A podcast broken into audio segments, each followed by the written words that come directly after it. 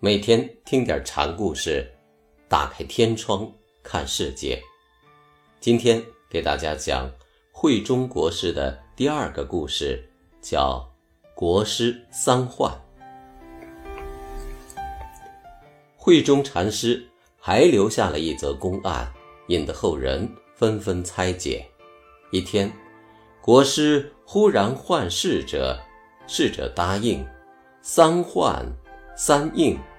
慧中说：“我原想是我辜负你，不成想，却是你在辜负我呀。”宋代理宗时代的无门慧开禅师作《无门观》一书，四十八则公案中即有“国师三患”一则。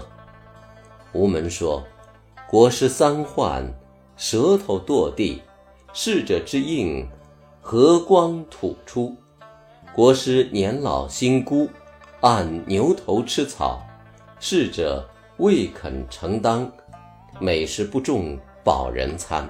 且道哪里是孤负心？国清才子贵，家富小儿骄。舌头堕地，为说话不当而犯错。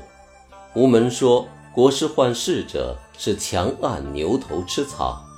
国师自己也说对不起逝者，所以用嘴唤人，舌头是有过的，无故而召唤人，这是一种讥讽；有故唤人是有为之患，无为而唤人，唤才有了机趣。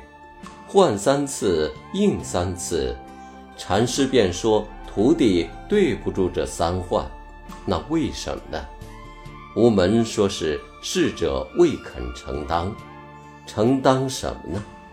照无门按牛头吃草和年老心孤的话，总是心里有什么意念，总为着点什么。可逝者听过召唤后，只是应，不问干什么。问答之间，如对山呼喊的回应一样，天成如一。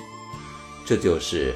和光吐出，和光本是道家老子“和光同尘”之意，无所是非，选择无彼无此，就是和光。这样看来，国师辜负我的话，也只强调的我，我代表这个人的换取之心念。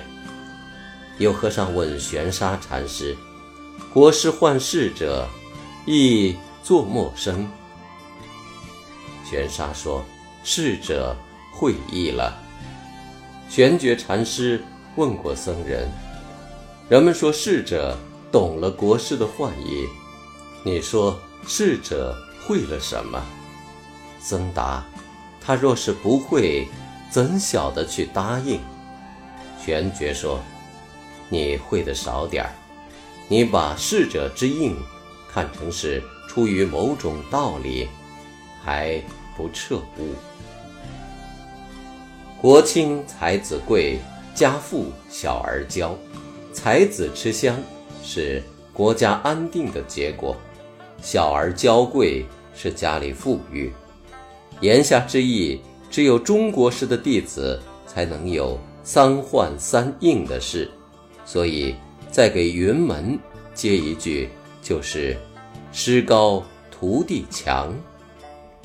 与这则公案有些相似是瑞岩禅师自幻自答的故事。据说瑞岩和尚每天都对自己喊“主人公”，然后自己回答“诺”，之后又说“星星着”，自答“诺”，又说“他日莫受人瞒”，自答“诺”，星星着。意思是要清醒，不要糊涂。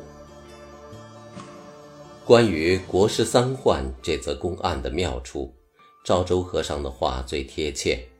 赵州在有人问起他此则公案的作意时说：“如人案里书字，字虽不成，文采已彰。”此公案的妙处在如羚羊挂角，无迹可寻。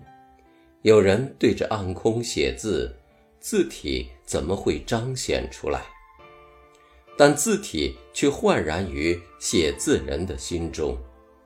禅师与逝者之间有三患：患者何患？答者何答？这一切都不显痕迹，但就在患者与应者的应答之间，妙意彰然。